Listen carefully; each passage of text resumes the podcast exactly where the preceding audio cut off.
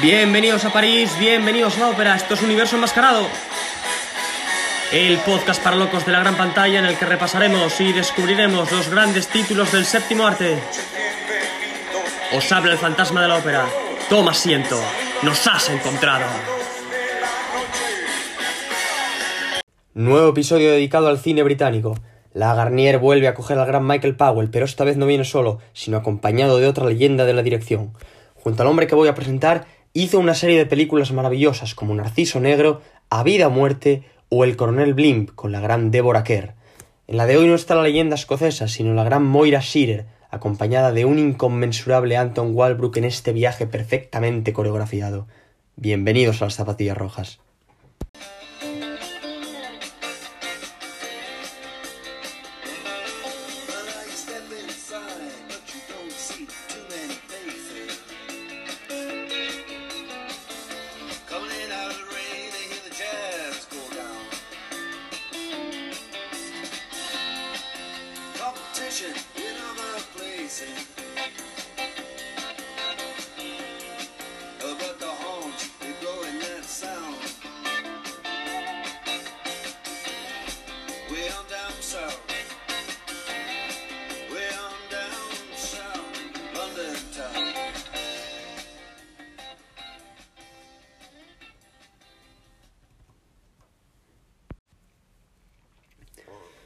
Vamos allá.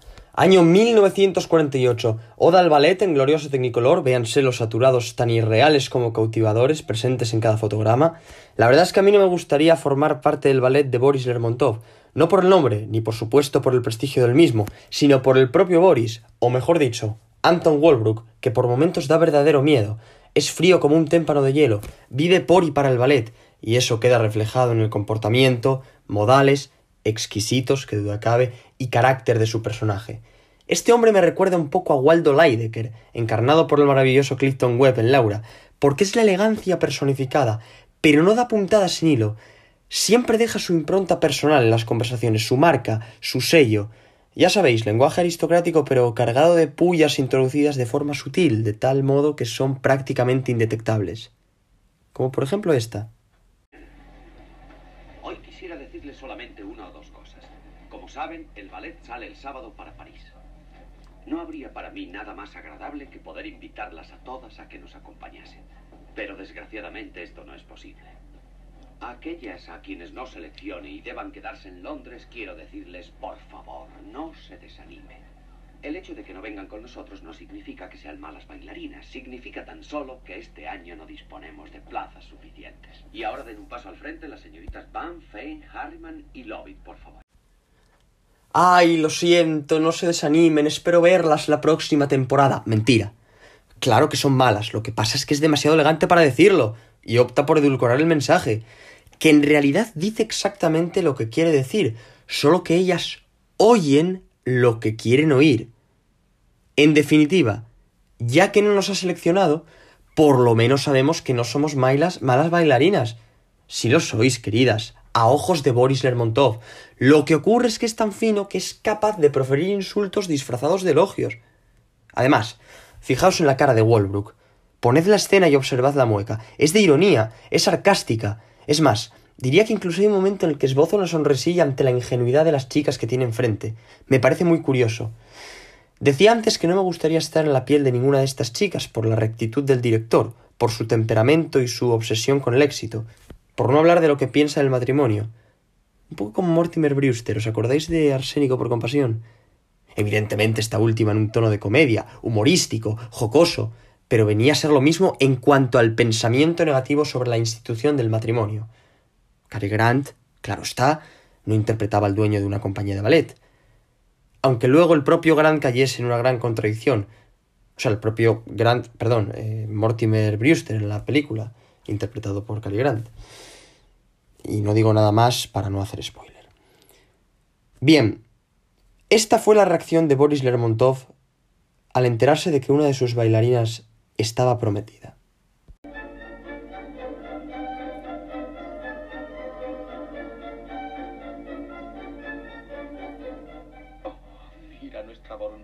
Está inmensa, maravillosa esta noche. Ya no me interesa en absoluto la Bronskaya. Ni ninguna otra bailarina que sea lo bastante imbécil como para casarse. Vamos, vamos, Boris. Para mí ha terminado. Hay cosas que no se pueden compaginar. Una bailarina que cae en los fáciles brazos del amor nunca será una gran bailarina. Y todo esto con Moira Shearer escuchando, que la cara que pone la pobre es de película. Mira, nunca mejor dicho. Además, ella mantiene una relación con el personaje de Marius Goring, Julian Craster. Y hablando de Moira Shearer, que está guapísima y derrocha talento a raudales, hay que mencionar que a pesar de, su- de que su filmografía sea muy corta, es una actriz a la que le bastó interpretar a Victoria Page aquí en las zapatillas rojas para saltar la fama. Se hizo internacionalmente conocida.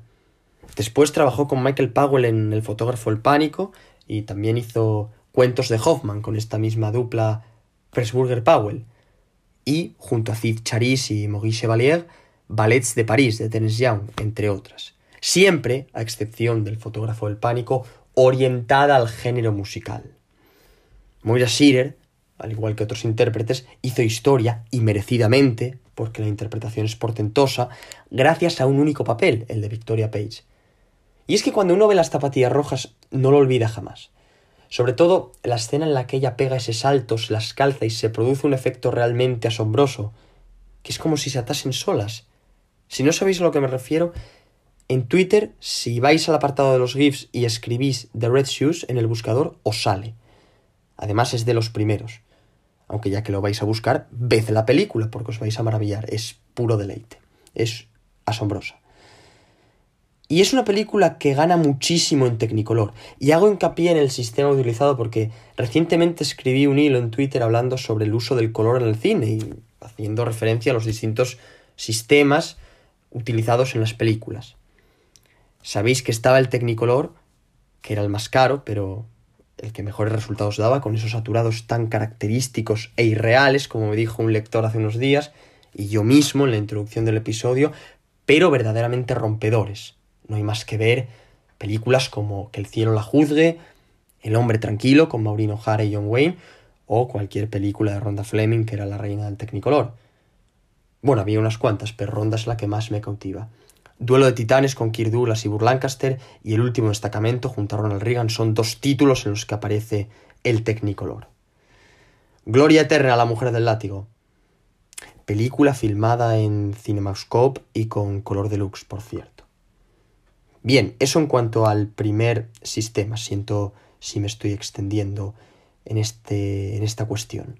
Los otros dos eran básicamente el Eastman Color, más barato pero con resultados bastante solventes, como ocurre en el Tulipán Negro con Alain Delon, y el Metrocolor, utilizado en las películas de la Metro desde 1950 hasta 1980. Breve mención también al Trucolor, usado en Johnny Guitar, película de la Republic, que contó con uno de los duelos actorales más antológicos de la historia, Joan Crawford Mercedes McCambridge. Y si no recuerdo mal, Joan quería a Betty, que no Bette Davis, en lugar de McCambridge, pero el estudio dijo que ni de coña porque no había pasta. Y con Mercedes hubo movidas muy curiosas, ¿eh? movidas muy gordas que explico en el episodio que le dediqué a esa rivalidad legendaria. Lo tenéis disponible en la primera temporada del podcast. Bien, tras este rollo que os acabo de soltar, vuelvo a las zapatillas rojas y digo que no concibo verla en blanco y negro. ¿Por qué? Pues porque la ausencia de color hubiese deslucido mucho el conjunto, que ya de por sí era prodigioso.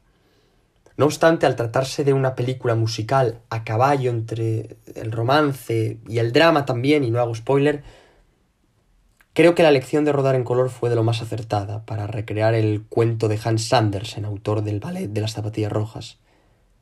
Ojo, hay muchas películas musicales en glorioso blanco y negro, como Sombrero de Copa, Amanda o Shall We Dance, todas protagonizadas por Ginger Rogers y Fred Astaire. Pero en lo concerniente a esta, pienso que el color juega un papel fundamental.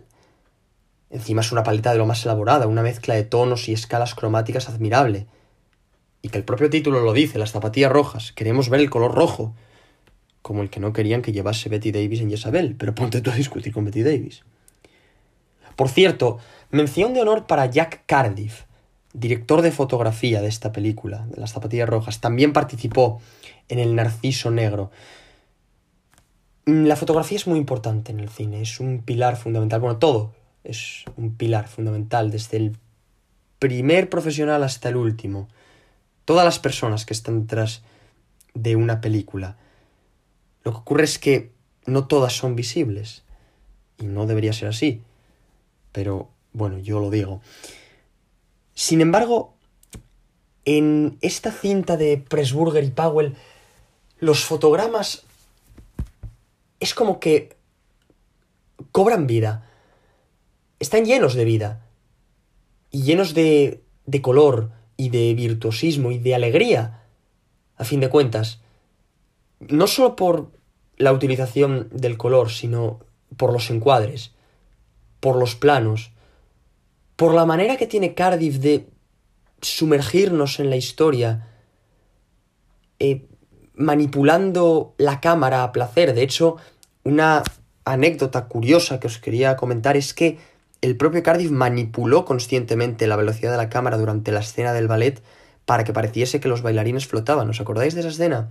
Que parece que van volando. Pues eso es porque manipuló la velocidad de la cámara, que fuese más rápido y que pareciese que estaban suspendidos en el, en el aire. Es, es impresionante, pero no es oro todo lo que reluce, porque en lo que atañe a la participación de Moira Shearer, resulta que Michael Powell estuvo un año intentando convencerla para que hiciera la película. Estuvo un año intentando convencerla y ella rechazó el papel en muchas ocasiones. Finalmente accedió y posteriormente revelaría que la experiencia fue de lo más desagradable, ya que Powell era distante, poco accesible y frío. Dicho coloquialmente, un borde.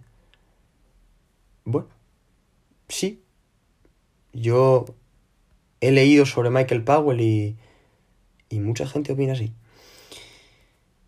Además, Moira sufrió todo tipo de percances, se quemó al sol, se lastimó el cuello y quedó suspendida durante ocho horas. Ocho horas, ¿eh? Mientras era sacudida por las máquinas de viento. ¿Os imagináis lo que es estar en el aire ocho horas? O sea, no cuando viajáis en avión, sino vosotros suspendidos ahí en el aire colgados. En el cuento original, la bailarina le pide un leñador, le pide un leñador, perdón, que le corte las piernas para dejar de bailar. Esto sí que no lo sabía. Y eh, eh, eh, eh, el exterior del teatro, sí. El exterior del teatro Mercury, esto me pareció curioso también, se muestra bajo la lluvia, siempre. Simplemente porque Michael Powell iba asiduamente a ver obras de teatro o de ballet y le recordaba el pasado. Es decir, es así un poco evocador. Eh, es, bueno, un hecho meramente nostálgico, ¿no? Entonces se muestra bajo la lluvia así para dotarlo, mm, vamos a decir, de bucolismo y de eh, sentimiento que el director tiene hacia el ballet y el teatro. Muy bien. Bueno, campana y se acabó, ¿eh? Solo me queda animaros una vez más a presenciar esta maravilla del cine y que os deleitéis fotograma a fotograma. Ya no es asunto mío, sino vuestro y nos veremos en el próximo Opcelón. Pero antes de cerrar, os voy a comentar una cosa, y es que da igual la edad que tenga una persona, porque uno no deja de descubrir cine. Volveré,